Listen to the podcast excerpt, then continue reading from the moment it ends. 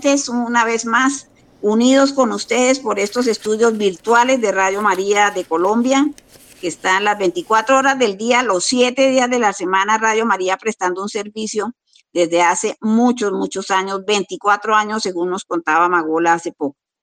Entonces, queremos ahora mm, saludar nuevamente al padre Jorge Chavarría, que ustedes lo conocen, queridos oyentes, programador de Radio María desde hace muchos años, y a nuestro periodista de cabecera, Mícar Hernández, que por fortuna volvió otra vez a cuadrar su espacio, nosotros también, para que esté presente acompañando este su programa Caleidoscopio. Vamos a empezar con la oración escrita por el Beato Santiago Alberioni para este bonito programa sobre la iglesia y los medios de comunicación. Alabado sea, Señor, por nuestra hermana la prensa, que expande la inteligencia y luz del alma. Ilumina con tu luz a los redactores y editores, para que sepan edificar un mundo nuevo en la verdad y el amor. Te alabamos, Señor, por los periodistas del mundo, las agencias de noticias, los dibujantes de cómics, los pintores de las vallas publicitarias. Gloria a ti, Señor, por nuestro hermano el cine. Te pedimos que sea guía de buenos caminos, maestro de justicia, amigo de la verdad. Alabado sea, Señor, por nuestra hermana la radio, que camina como el viento y hace tan pequeña la tierra. Alabado sea, Señor, por nuestra hermana la televisión. Es la cátedra que se pone en el rincón más escondido de la casa que sea una maestra que jamás deforme la conciencia, que no se atreva jamás a dar lecciones de odio e inmoralidad. Alabado sea, Señor, por nuestros hermanos la fibra óptica, el computador, el Internet, las transmisiones en satélite, que acortan distancias y crean la solidaridad entre las personas. Gloria a ti, Señor, por los medios y las formas de comunicación social. Amén. Aleluya. Muy bien, queridos oyentes, entonces tenemos una fuente de, primer orden en, no solamente en la beatificación de Monseñor Jesús Emilio Jaramillo Monsalve, beatificado por el Papa Francisco hace muy pocos años, allá en Villavicencio fue la beatificación, sino que tenemos una fuente de primer orden para muchas beatificaciones y para todo lo que un proceso de, beatificación significa que yo le pediría eh, más adelante a Padre Jorge nos ilustre sobre todo las etapas que tiene que seguir un proceso de beatificación. Hay algunos periodistas que están en proceso de beatificación. Con Amilcar comentamos hace algunos años sobre un periodista Lolo en España que está en proceso de beatificación, pero pues por supuesto no se trata de retomar el caso, sino que también, queridos oyentes, hay periodistas, hay comunicadores que tienen procesos de beatificación abiertos y que qué bonito eh, poder eh, contar con personas que a pesar de ser periodistas, comunicadores, gente de los medios, uno de ellos, el más reciente, Carlos Acutis, beatificado, joven, y un muchacho que se movió en las redes sociales, pero especialmente en las autopistas de información de Internet, ya beatificado en Asís, en donde se encuentra precisamente su cuerpo y en camino a ser canonizado que, eh, que creo que es una canonización tan y tan importante para los jóvenes, para los niños en esta época y en estos tiempos que está viviendo la iglesia, en donde, en donde lo moral es, eh, tiene varias caras y entonces lo moral tiene varias caras y todas deben ser buenas según mucha gente. Eh, los católicos sabemos en qué línea formarnos y qué posición defender, pero es un tiempo convulsionado, queridos oyentes, de manera que es muy, muy bonito tener periodistas, comunicadores que hayan logrado tener una vida ejemplar, por ejemplo, Carlos Acutis, y hayan utilizado los medios de comunicación como un medio de evangelización. Esta bonita oportunidad que abrió el Concilio Vaticano II al cerrar Juan eh, Pablo VI el concilio con el decreto intermirífica sobre la iglesia y sobre los medios de comunicación, que ahí se junta un poco con esta iniciativa, con nuestro periodista de cabecera, Milcar Hernández, para enfatizar mucho desde la iglesia, desde la fe, los medios de comunicación y la comunicación y los procesos de comunicación, cómo pueden verse, cómo pueden reflexionarse, cómo pueden evaluarse. De manera que le doy la bienvenida al padre Jorge Chavarría para que nos haga un pequeño recuento, Padre Jorge, sobre la biografía de Monseñor Jesús Emilio Jaramillo Monsalve tenemos alguna información de internet, pero sabemos que usted conoce de primera mano pues los, los aspectos más importantes de la vida de Monseñor Jesús Emilio, quien ya está beatificado y que nace en Santo Domingo, en Antioquia. Desde 1916, el 14 de febrero, nace Monseñor Jesús Emilio Jaramillo Monsalve. Entonces, bueno, esperemos un poco eh, eh, la intervención del padre Jorge, que ya en este momento, queridos oyentes, nos saluda y nos va a ilustrar sobre la vida de este hombre que murió martirizado. Padre Jorge. Bien, en la primera etapa de Monseñor Jesús Emilio se da cuando viajamos con un sacerdote bogotano, un gran monseñor que llevaba el milagro del Padre Almanza. Entonces obtuve un tiquete para ir allá en medio de, de los diálogos que eran italianos, yo no conozco bien el lenguaje italiano, pero dijeron, si usted regresa a Arauca, el viaje fue en junio del, del 97. Entonces usted regresa a Arauca y si hay cinco personas, así sean tres nomás, que me dan un, un, un derecho, me dan un poder, ya es válida la postulación. Ahorita hay nuevas normas, está la Santorum Mater, instrucción sobre el procedimiento instructorio diocesano o a la causa de los santos. Aquí en realidad la, la persona que viene, viene a informar la hermana Fanny, Fanny Parra, esta hermana de origen dominico, de las dominicas de María de Nazaret, ha sido mi orientadora. Porque aquí en Bogotá hay otros padres que hicieron el curso, hay historiadores, pero parece muy difícil encontrarlos por sus cargos. Entonces la hermana Fanny es un, referente para nuevas causas. Eh, aquí podemos dejar el teléfono de la hermana. Y en todo caso yo regresé de, de Roma. La audiencia con el Papa Juan Pablo II fue el 29 de junio del 97. Eso viene a coincidir unos años más tarde, 29 de junio del 2009, se terminó el proceso instructivo. Entonces, ¿qué pasa? Que del 97, ahí nos dormimos, si hubiera sido con Juan Pablo II, él se hizo la idea de que él es mártir de la iglesia. Como Monseñor Jaramillo era muy buen orador, en la visita al Límina, la última que él hizo, los obispos misioneros le dijeron, hable usted. Y él habló de la situación y casi el Papa se dio la idea de que él iba a ser mártir y él lo toma de, como de la nuca así, lo acerca para darle un abrazo. Dice, este va a ser el próximo mártir. Entonces, eso fue el 29 de junio del 97. Tres años más tarde, ya la fama de martirio fue cogiendo fuerza en la primera etapa, fama de santidad, fama de martirio. Y entonces, el 7 de junio del año 2000, año santo, en el Coliseo de los Mártires, él lo lanzó, sin que hubiéramos mandado ningún proceso. El lanzamiento del Papa Juan Pablo II. Dice Mártires de América. Nombran varios, Romero, el obispo de Ecuador, Alfredo La Vaca y el colombiano Jesús Emilio. Entonces ese fue un gran lanzamiento que uno puede decir como el caso de Romero, decir mártir de América pero no nos pusimos las pilas, seguimos dormidos ahí.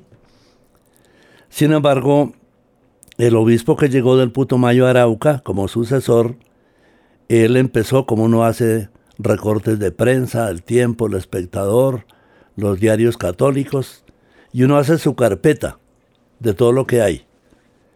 También caricaturistas, periodistas que les dio muy duro lo de el asesinato del obispo a cargo por causa del Ejército de Liberación, los helenos, que hoy se llaman, griegos se le dicen los sindicatos. Entonces, los periodistas de Arauca, las emisoras de Arauca, hicieron un énfasis muy grande, igualmente los medios colombianos. Primer caso de un, obispo en ejercicio. Es vicario apostólico, pero es obispo. Y entonces fue el martirio, eh, los medios estuvieron, los relatos que vienen de Roma, la solidaridad de todo el mundo, incluso de iglesias no católicas. Se hizo un acervo, un acervo y se guardó todos esos documentos. Yo lo llevé a Yarumal porque hice un documento pequeño en verso, anilladito, lo mandé al diario El Colombiano de Medellín, y entonces en Medellín también lo echaron un poco para adelante diciendo es eh, un premio del diario El Colombiano a la solidaridad, premio de la solidaridad, agosto casi del siguiente año, el 98. Entonces ya dijimos que mis, mis, yo no recogí tres firmas, sino 15 firmas, entre ellas de un padre, Miguel García, que le ha hecho cantos bonitos a Monseñor Jaramillo. Entonces ya Monseñor Alberto Giraldo, administrador desde Cúcuta, dijo no tiene presentación, que solo 15 firmas. Entonces me dice a un lado, y entran dos actores, misioneros de Yarumal y la diócesis de Arauca en pleno. Yo simplemente di mi testimonio. Pero la causa ya tomó fuerza como el señor Arcadio, él lo trasladaron porque se suman varios actores armados de izquierda, de derecha, él se asustó, se fue a Libanonda y entró Monseñor Carlos Germán Mesa Ruiz de Tunja. Él tomó las riendas de la causa y se instruyó. Es decir, se perdió tiempo valioso del 2000, 2006, pero la misma fecha en que fuimos recibidos por el Papa Juan Pablo II, o sea, 29 de junio de 2009, se completó todo lo que pidieron. Al comienzo, por virtudes también las tiene, pero era la base del martirio. Sabiendo las amenazas, él dijo, yo no, yo no me voy a esconder. ¿Qué tal un Calvario huyendo? Jesús no huyó.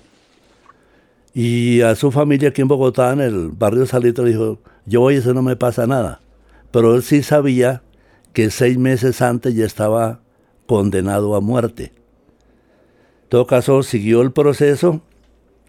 Siguió el proceso, es dar la vida por Cristo. Hay toda una teología del martirio. Entonces él siguió el proceso. El 29 de junio terminó y llevamos la causa, también fue un 2 de octubre, llevamos la causa ya, ya se había enviado por valija diplomática, por la anunciatura, y en Roma se entregó la causa.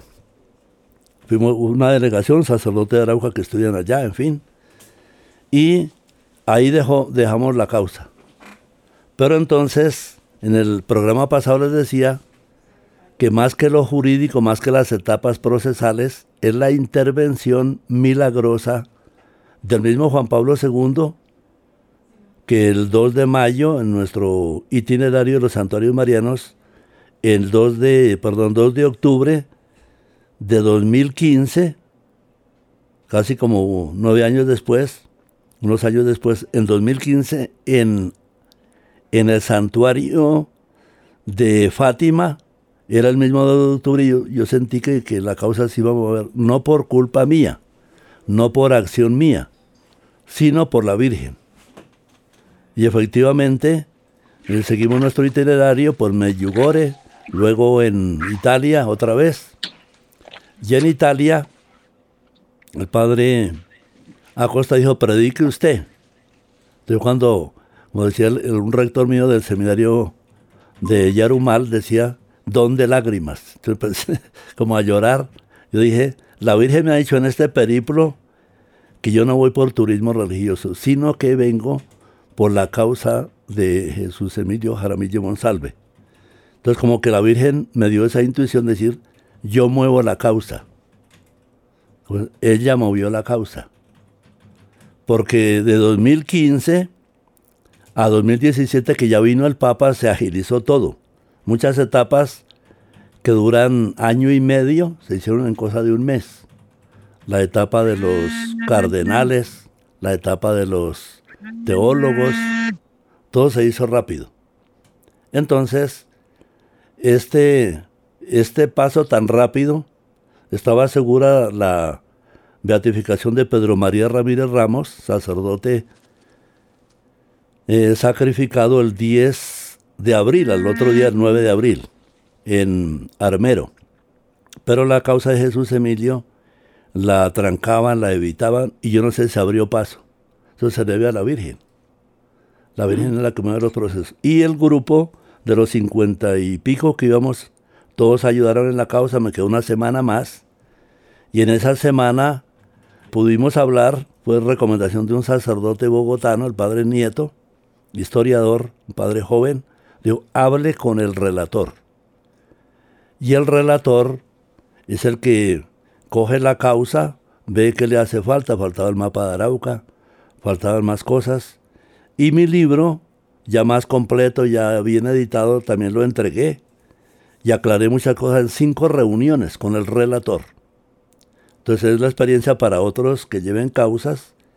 El relator toma todo el acervo probatorio y ya lo pasa a una etapa que, es muy importante, que sea positivo. En el virus del, eh, del COVID-19 positivo es malo o afirmativo es malo. En las causas de los santos es que el informe positivo, debido a que el relator instruyó bien, dio el paso y ya lo demás viene por añadidura. Padre Jorge, de todas formas, eh, bueno, ya usted ha hecho un buen recorrido y de todas formas, pues, la, el, digamos, el, el, asesinato de Monseñor Jesús Emilio, pues ocurrió dentro de unas condiciones que para muchos colombianos, para todos, pues es muy común la, la cuestión de la, los grupos armados y sobre todo en determinadas regiones del país. Suponemos que eso tuvo que ver con algunos inconvenientes que se presentaron pero la causa siguió adelante. Entonces, para nuestros oyentes, que muchos seguramente ya lo saben, cuando es un martirio, un asesinato de una persona por defender su fe, por las posiciones que ha tenido defendiendo su fe, como también fue el caso de Monseñor Romero en El Salvador, eh, son mártires. Él fue, el, Monseñor Romero fue asesinado durante la celebración de la Santa Misa y ya pues me imagino que Monseñor Jesús Emilio tenía muchas amenazas también por las posiciones de él. Sin embargo, cuando es un martirio, es decir, una, un homicidio por defender la fe, no se necesita un milagro, como lo sabe muy bien nuestro padre Jorge Echeverría y algunos oyentes seguramente, como si se necesita un milagro cuando es la muerte de alguien, pero no ha sido víctima de un homicidio, sino que simplemente ha terminado su vida. Ahí es, digamos, que son causas de beatificación mucho más prolongadas. El martirio viene a, así como es algo muy doloroso, de todas formas acelera lo que es un proceso de beatificación, pese a todas las dificultades, como nos ha contado el padre Jorge Echeverría, y se logra precisamente que el Papa Francisco pueda eh, encargarse, encargarse de la beatificación y proclamar beato a Monseñor Jesús Emilio. Nos ha parecido, Padre Jorge, que tiene usted una información de primer orden, en, no solamente en esta causa, sino en varias causas, y por eso sería muy importante pues recoger información que ya usted está en esa tarea, según sabemos, está en esa tarea para traernos noticias sobre todo de mártires en Colombia, que defienden su fe y ofrendan su vida por defender la fe. Entonces, no sé si Amílcar Hernández a estas alturas quiere Amílcar añadir algo, porque seguramente estuvo muy enterado también de la ratificación de Monseñor Jesús Emilio. Amílcar, bienvenido. Bueno, Alida Becerra, amables oyentes, cordial saludo, muy encantado de estar nuevamente aquí con ustedes, en compañía del padre Jorge, un experto. Bueno, yo tengo que preguntarle necesariamente, para hacerle un contexto también, sobre todo a la gente joven, ¿qué motivó al ELN para asesinar a Monseñor Monsalvi. Bueno, entonces uno toma el documento, el boletín 28, cuando vino el nuncio Ettore Balestre, decía, el boletino, el boletino, me tocó sacar ese boletín por allá, sacar copias, en fin. Entonces hace una, ellos hacen una primera parte como su, su teología un poco ideológica. Es decir, hay que derribar eh, esa iglesia piramidal y pues eh, el Papa, si es el Papa Francisco, dice, pues estaría de acuerdo con ellos. Pero entonces ya después vienen, ¿por qué? Entonces manejo de dinero, dentro del proceso hubo un proceso supletorio que era aclarar, por ejemplo, lo de la educación contratada. Entonces hubo un proceso supletorio en la conferencia episcopal, se aclaró que él él no, no cometió ningún delito de, esos dineros, sino que simplemente los dineros llegaban tarde. De aquí de Bogotá les enviaba muy tarde, se demoraba el pago de los profesores. Pero la iglesia hizo mucho en el campo de la educación. Después ya eso se le pasa al departamento, antes era Intendencia de Arauca, se le pasó.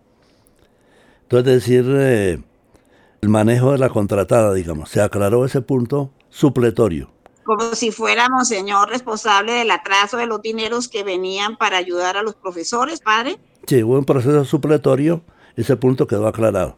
Después dice que, que él saludó al gobernador o aprobó en el gobierno de Barco Plan Nacional de Rehabilitación. Dice, un obispo tiene que meterse en muchas cosas. Pero en ese manejo para resumirles, ah, iluminó mucho la causa de los mártires de Chimbote en Perú, es ideológico, es decir, el marxismo-leninismo, del que cayeron muchos clérigos, se meten de helenos, ese marxismo-leninismo lleva un virus, digamos, de ateísmo, ateísmo práctico, o digamos muchas cosas de ideológicas que producen incluso un odio a la fe. Entonces, Ettore Balestrero, eh, tuvo una entrevista a varios sacerdotes en la Anunciatura y él estudió más el caso, pero hizo jurisprudencia, lo de los franciscanos de Chimbote en Perú, y por ahí nos fuimos, por ahí pueden salir otras 40 causas donde hay odio a la fe. Por ejemplo, lo que tú decías de Monseñor Romero.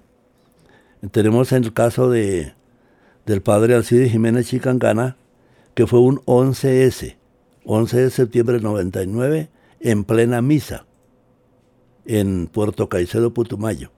Es lo mismo que Romero. Y hay un odio de la FARC al liderazgo social de la iglesia. ¿FARC o ELN? Ambos. Ambos siguen el marxismo-leninismo. Entonces hay una, una difusora del marxismo chilena Marta Harnecker, que incluso en la entrevista que le hace a los máximos dirigentes de la UCLN, dice, ¿cómo así que obras sociales? Ustedes no pueden aprobar obras sociales, que eso les quita piso a la guerrilla. ¿Cómo así que obras sociales? Ese libro lo dejé también allá en, en Roma, difícil conseguirlo, pero lo mismo que que hizo el obispo de Chimbote ir a la cárcel donde estaba Ismael Guzmán y decirle por qué mató a los franciscanos si ni siquiera hacen acción pastoral. Yo viven en, convento. Dijo, la religión es el opio del pueblo. Es un término marxista muy conocido. El magisterio, o sea, los profesores, los sindicalistas de Arauca, mucha gente se fue llevar, y muchos jóvenes también, hacia esa radicalización y produjo ese martirio. Es decir, si vamos a hacer quién abre, hace obras sociales, la iglesia. Entonces él se fajó una homilía que es como el 15 de septiembre en Arauquita. Un joven fue asesinado. Dijo, los obispos misioneros no nos quedamos callados. En YouTube se encuentra Joven asesinado en Arauquita. Es una, una pieza literaria muy firme, muy coherente, muy beligerante de él. Dice, antes que llegaran los grupos armados, la iglesia estaba.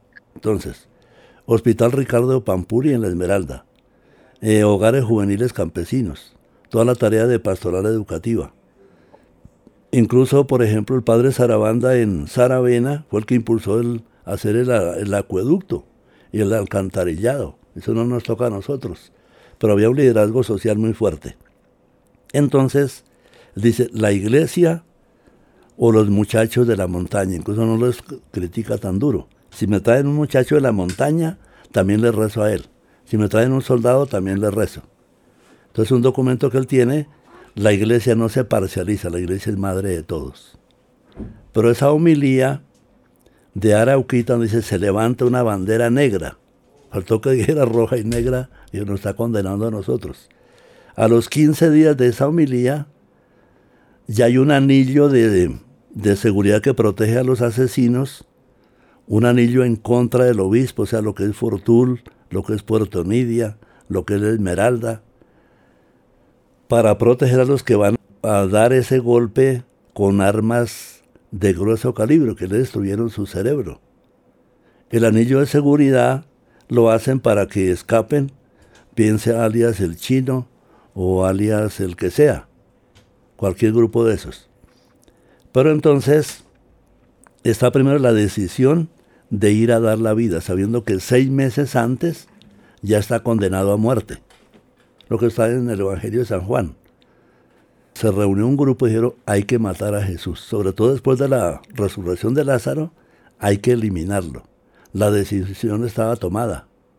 Yo vi ese un cuadro de grandes pintores en España, como sea las afueras de España, donde está ese cuadro, dice, la decisión de matar a Jesús. También le pasó a Jesús Emilio. Seis meses antes, puede haber sido altas montañas de Saravena, de Fortuna, no sabemos de dónde. Faltaba era que él llegara a las confirmaciones en Puerto Nidia, hiciera su última llamada inaugurando un teléfono que dejó la esposa de Turbay, Puerto Nidia se dio el nombre, y ahí ya lo siguen para, dice, como dice el boletín 28, ajusticiamos al obispo Jesús Emilio por delitos contra la revolución. Hay un plano ideológico muy fuerte. Entonces, si él saluda a un gobernador o saluda a un alcalde, eso no es ningún delito, se lo toca a un pastor. Y las obras sociales fue lo que quizá ellos por envidia, por el protagonismo de la iglesia, quieren silenciarla. Entonces dice Monseñor Jaramillo, el paro cívico del 72, la iglesia estaba. El paro cívico del 82, que incluso me tocó un poco a mí, la iglesia estaba. Paro cívico y pacífico, sin violencia. Después ya se radicaliza todo y vienen son paros armados. Paros armados por ejemplo, aquí el 2019-2020 es paro armado desde Buenaventura. Son paros armados, incluso pueden elegir hasta presidente. Pero la iglesia cuando se metió a los paros son marchas cívicas pacíficas. Incluso él era tan poeta, dijo, vienen esos militares desde Pamplona, el general París. Él les entregaba la leche de Cáritas o la harina de Cáritas, o la gente pone el plátano, la yuca, un pedazo de carne, y mientras esté la olla del paro cívico, la limonada, los tintos, un paro puede durar 15 días. Pero era cívico-pacífico. Entonces ¿cómo condenan a la iglesia? Primero la utilizan y luego la, la sacrifican.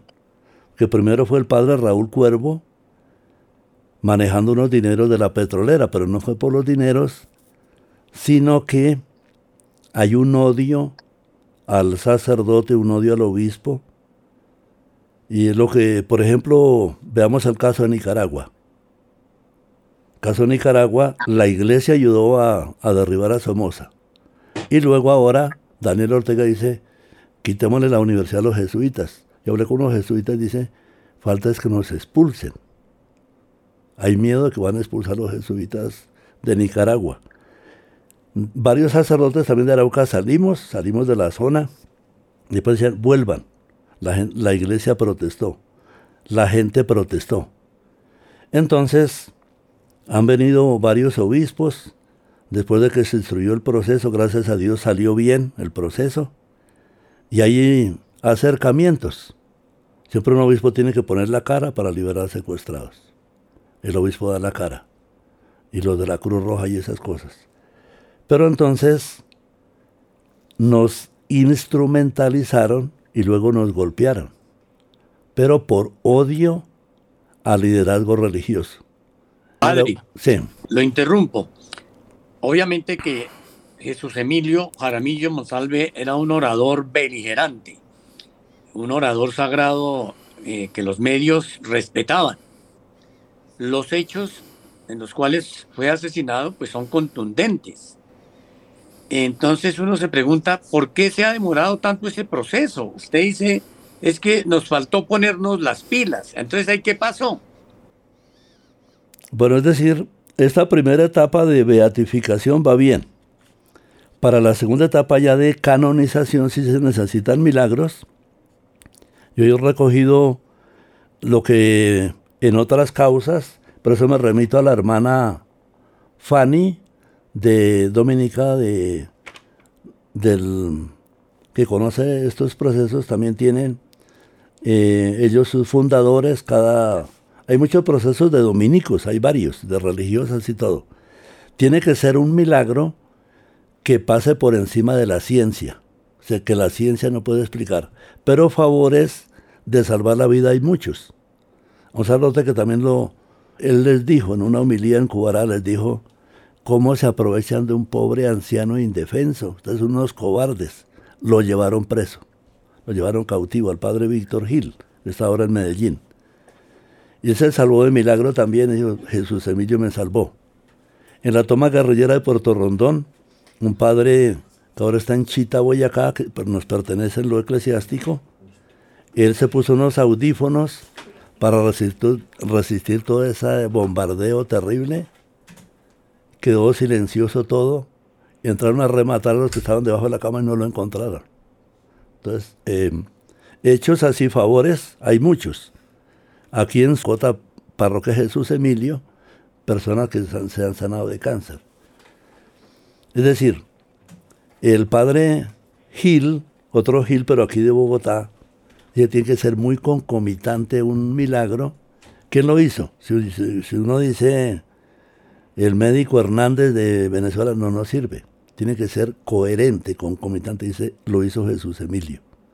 Entonces tenemos el caso de un diácono permanente que pareciera ser, toca consultar con los peritos en Roma si, si vale la pena, pero ahí donde flaquean los testimonios, dice, Tal vez no fue Aramillo, no fue Jesús Emilio, fue otro santo.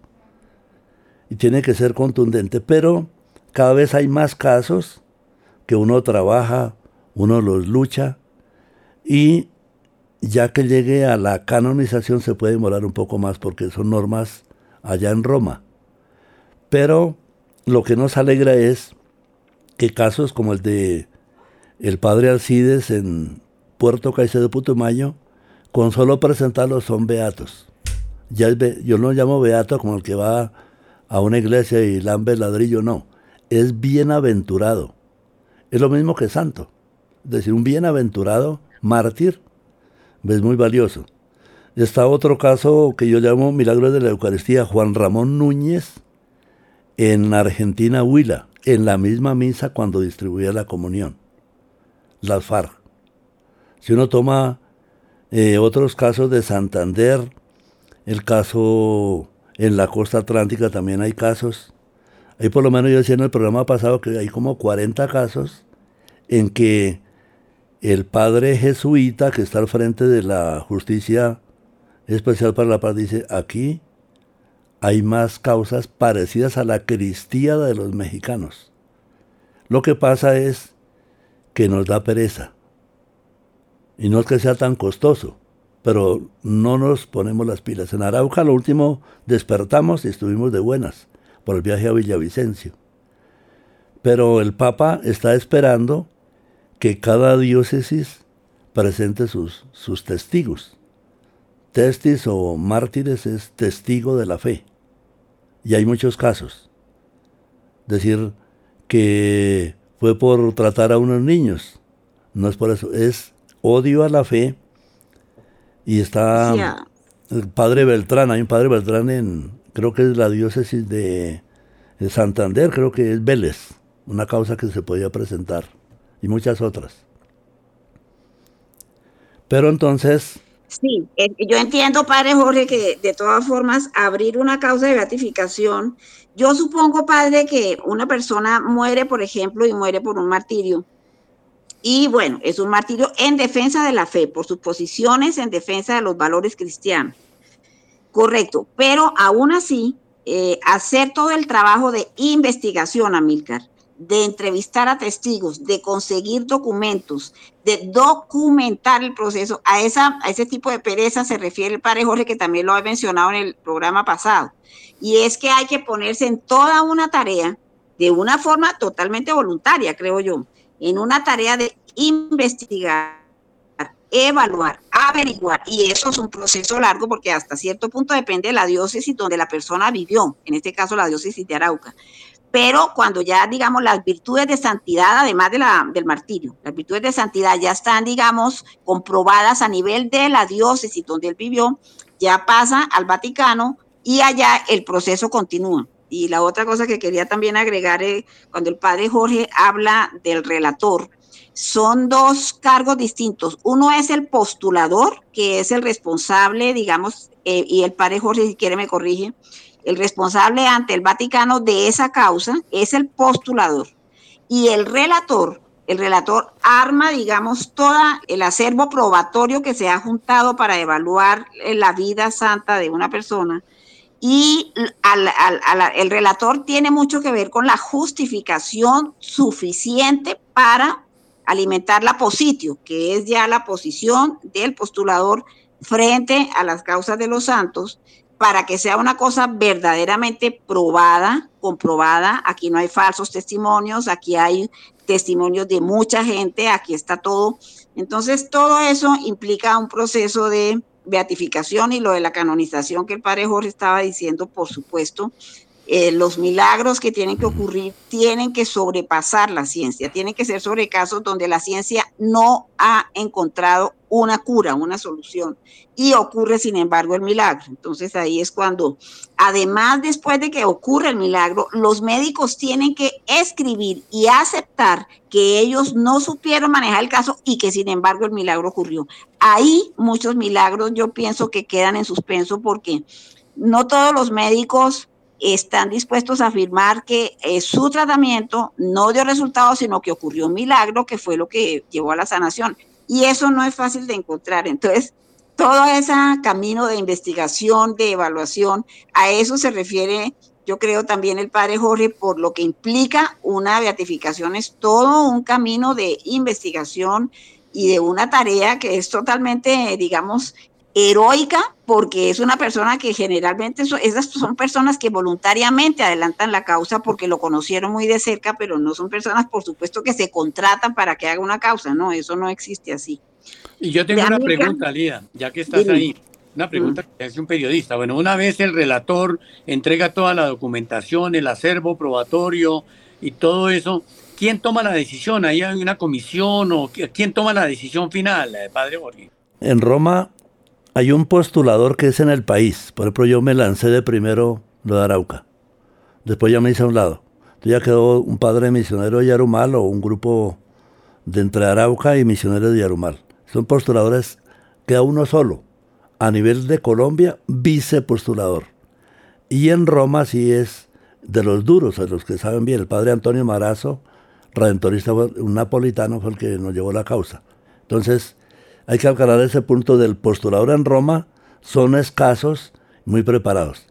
En el caso de uno aquí de destruir los pasos, primero resumiendo, fama de martirio o fama de santidad. Segundo, se envía ya una primera prueba, por ejemplo, de Monseñor Isaías, hay que enviarla.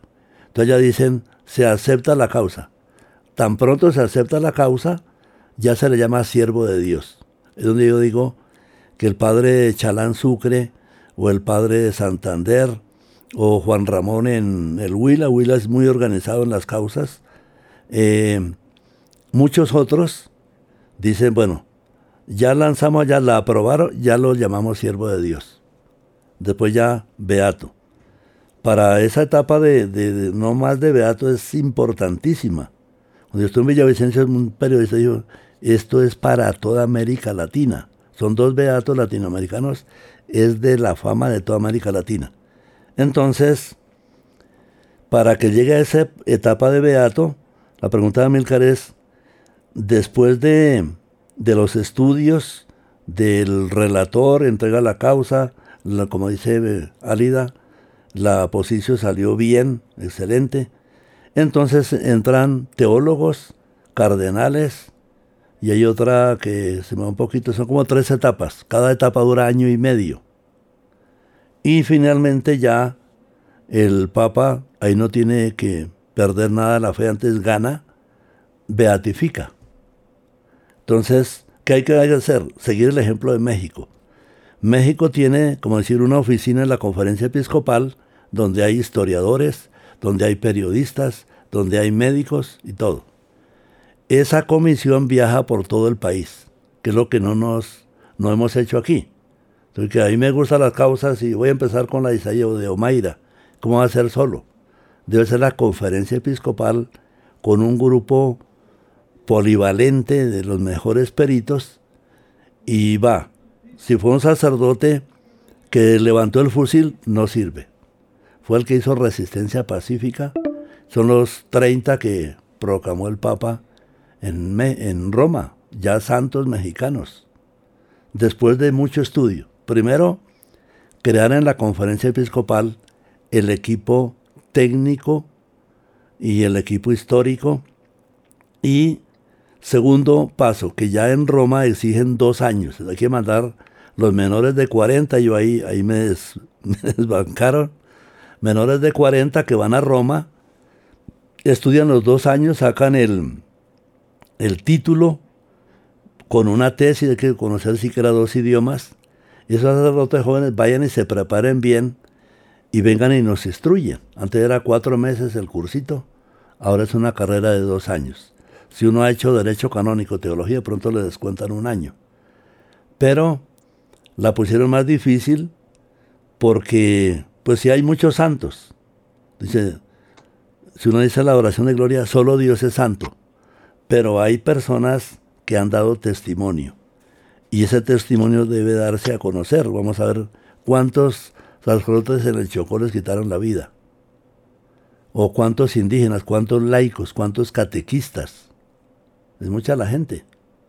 Y aquí no es como decía un prelado aquí en Bogotá, un vicario no es los de derecha, no es los de izquierda, sino todos, ahí entran todos.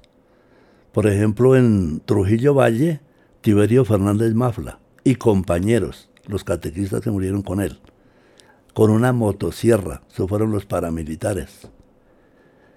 ¿Y cuántos a causa de paramilitares hay muchísimos? ¿Cuántos por FAR o ELN? Muchos. Ahora del Golfo, gente que está callada ahí sufriendo. Pero ese equipo polivalente debe hacerlo la conferencia episcopal cuando Monseñor Luis José, que es muy sencillo, muy humilde, le hablé del caso de Isaías, dijo, y además es sangileño. Entonces debe permitirse que si en San Gil funciona más fácil esa causa, pues se va por ahí. Y como hacen las causas eh, matrimoniales, uno pide las declaraciones a, a Cali, por ejemplo. Un, un escrito, fulano, el padre tal que se apoya la causa, hace su escrito y lo manda, por ejemplo, a San Gil. Y así se, se llenarían muchos, se agilizaría mucho más. Pero falta ese equipo y esa cultura de, decir los colombianos, yo por eso me meto en eso, los colombianos no somos unos pícaros. Somos gente muy valiente, muy capaz. Entonces, cuando demostremos que nosotros tenemos ya los siete de San Juan de Dios, eh, el Beato Gómez, que es de, de los claretianos, el Padre Marianito, la Santa Laura. O sea, hay 12 beatos ya, incluyendo Berenice, que ya es beata. Hay 12 beatos, y entre beatos y beatas, y la Santa. Hay que dar el paso a las causas y ahí hacer ese librito de las causas. Por ejemplo, siervo de Dios son muchos. Es la monjita que fue sacrificada en selvas ecuatorianas, Inés Arango, ella, ella terciaria capuchina, según entiende, dice, pues lo mío ya va adelante, hay que hacerlo. Oiga, padre, pero entonces tenemos en Colombia 12 beatos camino a la canonización. Exacto, si hay 12. Qué bueno, eso es una, eso es un tema grande para tratar, Alida. Sí, cuando yo me metí, sí. cuando me metí yo a, aficionado a las causas por mi cuenta, aunque no, no he ido, ni siquiera el curso a Roma he podido ir. Cuando lo pude hacer, me regresé y había sido esos cuatro meses aprovecharlos bien. Yo me metí a la causa cuando el padre Alfredo Botero del Seminario Mayor dijo, ¿cómo le vamos a ganar a Perú en fútbol? Eso va asociado con el fútbol. Perú es un país ensantado Santa Rosa de Lima. El negrito, ¿cómo es? San, Martín de Porres. San Martín de Porres. Eh, hay Juan Macía, hay muchos. Cuando fue el Papa, pero dijo, el Perú es un país ensantado. Pero resulta que en el año 70, cuando el padre Alfredo Botero dijo que se necesitaba era santos, era porque también Perú tenía un equipo de fútbol muy bueno, el Teófilo Cubillas, el Cholo Sotil y no sé qué. Pero los ya se pasó para el lado de la cancha de fútbol. Bueno, queridos los santos, oyentes, los santos este es influyen. un tema de verdad que es apasionante porque no solamente por motivo del martirio, sino por llevar una vida santa, muchos colombianos, muchas colombianas religiosas, sacerdotes también, por supuesto, van camino a los altares y son de Colombia. Entonces yo sí creo que vale la pena, primero que todo, agradecerle al padre Jorge toda la documentación y porque yo sé que él se mueve en varias causas, él, conoce el tema bastante, entonces está uno, eh, digamos, bien documentado en esa parte. Pero sí para que nuestros oyentes pidamos muchos por esas causas de beatificación y esas causas de canonización de héroes de Colombia, definitivamente, que merecen llegar a los altares. También la, fundadora de las dominicas terciarias, la madre Gabriela de San Martín. Estas dominicas terciarias, yo estudié en el Colegio Rosario de Santo Domingo y ella fue la fundadora de esa, de esa orden de las dominicas terciarias. Eh, su, su, su, cuerpo descansa en Villa de Leyva.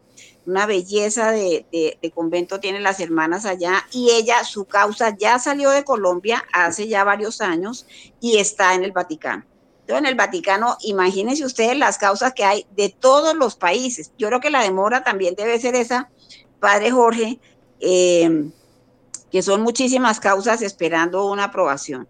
De manera que ese es un tema bien bonito, ya sea por motivo del martirio, ya sea por motivo de llevar una vida santa. Ya cuando una persona se declara siervo de Dios es porque ya sus virtudes de santidad en su vida personal ya están, eh, está, es suficiente el acervo probatorio, digamos, los testimonios, los testigos, no solamente la familia, sino personas que, no, que lo conocieron en otros ambientes y que dan fe de una vida santa. Entonces ahí son siervos de Dios y aún así, entiendo, Padre Jorge, es consultado con el Vaticano antes de declararlo siervo de Dios. Es decir, no, no, no da la iglesia colombiana o, o, cualquiera la iglesia de otro país el paso sin hacer la consulta a la, a la parte de las causas de los santos en el Vaticano y ahí sí se declara siervo de Dios. Bueno, ese es un tema bien interesante. Amílcar nos ha hecho caer en cuenta cuántas causas de beatificación y de canonización de colombianos están avanzando. Eh, sin embargo, el tiempo en la radio es oro y ya aquí nos indica eh, toda la parte técnica que estamos llegando al final del programa. Padre Jorge, lo volvemos a invitar. Eh, consiga documentación sobre Omaira, que fue una niña en Armero que fue tan conocida y que nos, a todos nos afectó el caso de Omaira, de Mayra, que no pudo finalmente ser salvada. Entonces, ese también el sacerdote que fue beatificado de allá de Armero, sería muy bonito traer su vida aquí a, a, Calidoscopio, porque él fue también beatificado por el Papa, el Padre Pedro María, eh, fue beatificado por el Papa Francisco en su viaje a Colombia. De manera que muchas gracias a Milcar y Padre Jorge Chavarría.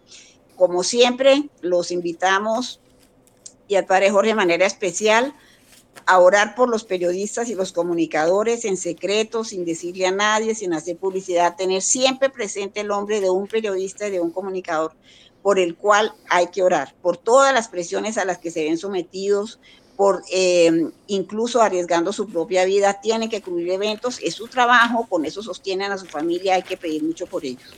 De manera, Padre Jorge, que va a continuar invitado a algunos programas de calidoscopio, a Mica Hernández le agradecemos también su presencia nuevamente, que logramos coordinar y enlazar nuevamente sus aportes y todos sus comentarios que son bien interesantes. Queridos oyentes, muchas gracias. Le damos las gracias, por supuesto, al padre Germán por un hombre de avanzada en la parte informática, telecomunicaciones y al Espíritu Santo. No somos los mejores, lo decimos siempre, simplemente tratamos de hacer un programa que sea el agrado del Espíritu Santo de la Santísima Virgen. Queridos oyentes, hasta la próxima y seguimos con estos temas tan interesantes en este su programa Caleidoscopio. Hasta la próxima.